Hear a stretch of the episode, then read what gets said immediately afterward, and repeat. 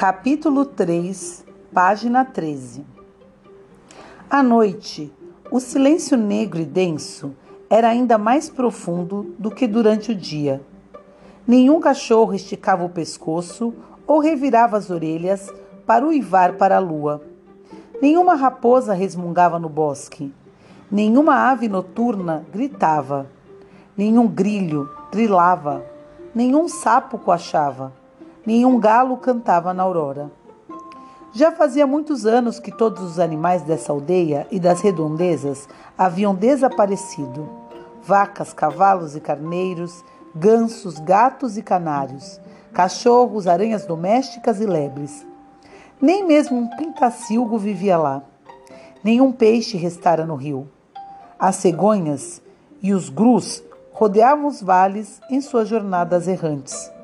Até mesmo os insetos e os vermes, até as abelhas, moscas, formigas, minhocas, mosquitos e traças não eram vistos havia muitos anos. Os adultos que ainda lembravam, em geral, preferiam calar-se, negar, fingir que esqueceram.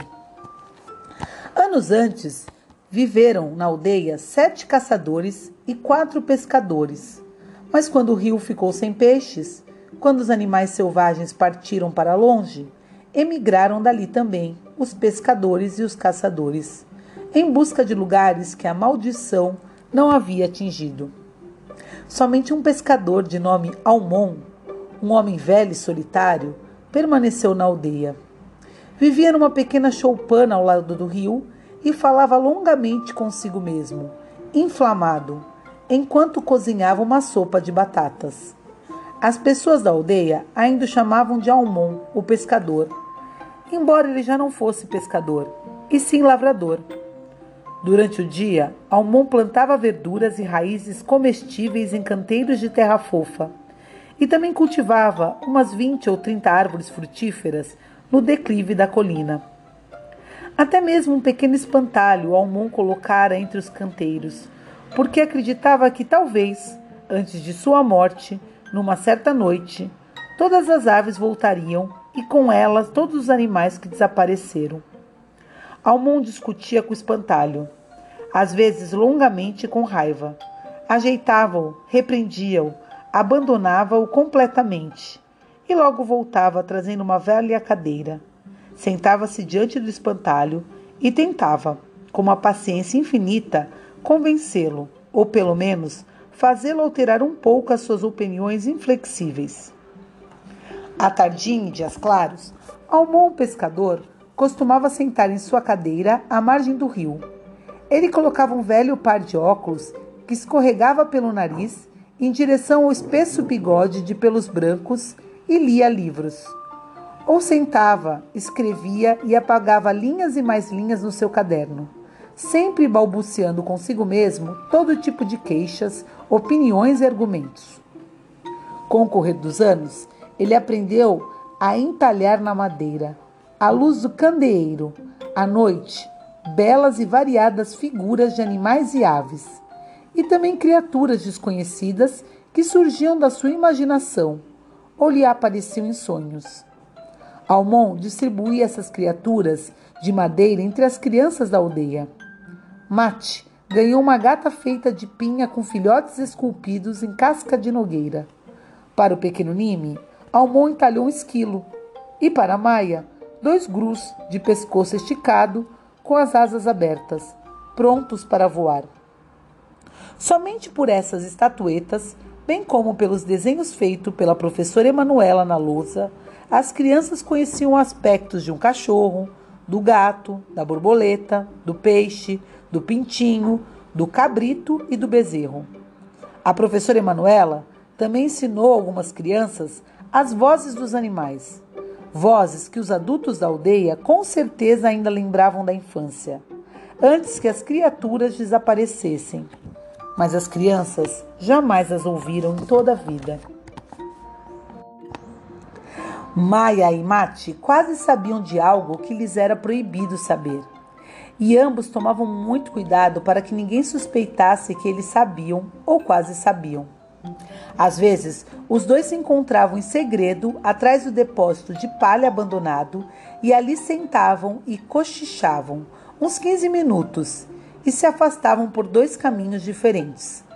Entre todos os adultos na aldeia, havia apenas um em quem talvez eles pudessem confiar, ou não. Mais de uma vez, Mate e Maia quase haviam decidido contar o segredo a Danir, o consertador de telhados, que se divertia, às vezes em voz alta, com seus jovens amigos na praça da aldeia Tardinha, conversando sobre coisas proibidas para crianças. E quando bebia vinho com os amigos, até mesmo falava rindo de um cavalo, uma cabra e um cachorro que ele pensava trazer para cá, de alguma das aldeias do vale. O que teria acontecido se tivessem revelado o segredo a Danir, o consertador de telhados? Ou se decidissem contar justamente para o velho Almon? E se algum dia se atrevessem a penetrar um pouco na escuridão do bosque para tentar esclarecer até que ponto o segredo era verdadeiro? Ou se não passava de uma ilusão, um sonho passageiro que mais combinava com Nime, o potro, do que com eles? Por enquanto esperavam, sem saber exatamente o que esperavam. Uma vez à tardinha, cheio de coragem, Mate perguntou ao pai por que as criaturas tinham desaparecido da aldeia. O pai não se apressou em responder. Levantou-se do banco da cozinha, caminhou alguns instantes de uma parede a outra e então parou e segurou os ombros de Mate. Mas em vez de olhar para o filho, os olhos do pai se perderam numa mancha escura na parede, em cima da porta, de onde tinha caído o reboco por causa da infiltração de umidade. E disse isto: Veja, Mate, é assim. Certa vez aconteceram aqui coisas de todo tipo, coisas das quais não podemos nos orgulhar, mas nem todos são culpados.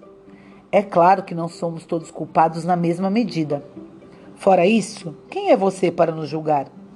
Você ainda é pequeno, não julgue. Você não tem nenhum direito de julgar os adultos. E afinal, quem exatamente contou a você que um dia existiram animais aqui? Pode ser que sim, quem sabe. E pode ser que nunca tenham existido, pois já passou muito tempo. Esquecemos, Mate. Esquecemos e pronto. Deixa para lá. Quem ainda tem força para lembrar? Agora desça ao porão e traga um pouco de batatas. E chega de ficar falando sem parar. E quando Mate se levantava para sair do aposento, seu pai ainda acrescentou: Preste atenção, por favor. Vamos combinar agora, você e eu, que esta conversa não aconteceu, que não falamos nada sobre isso. Os outros pais, quase todos, preferiam negar ou contornar o assunto com o silêncio. Não falar dele de jeito nenhum, principalmente na presença das crianças.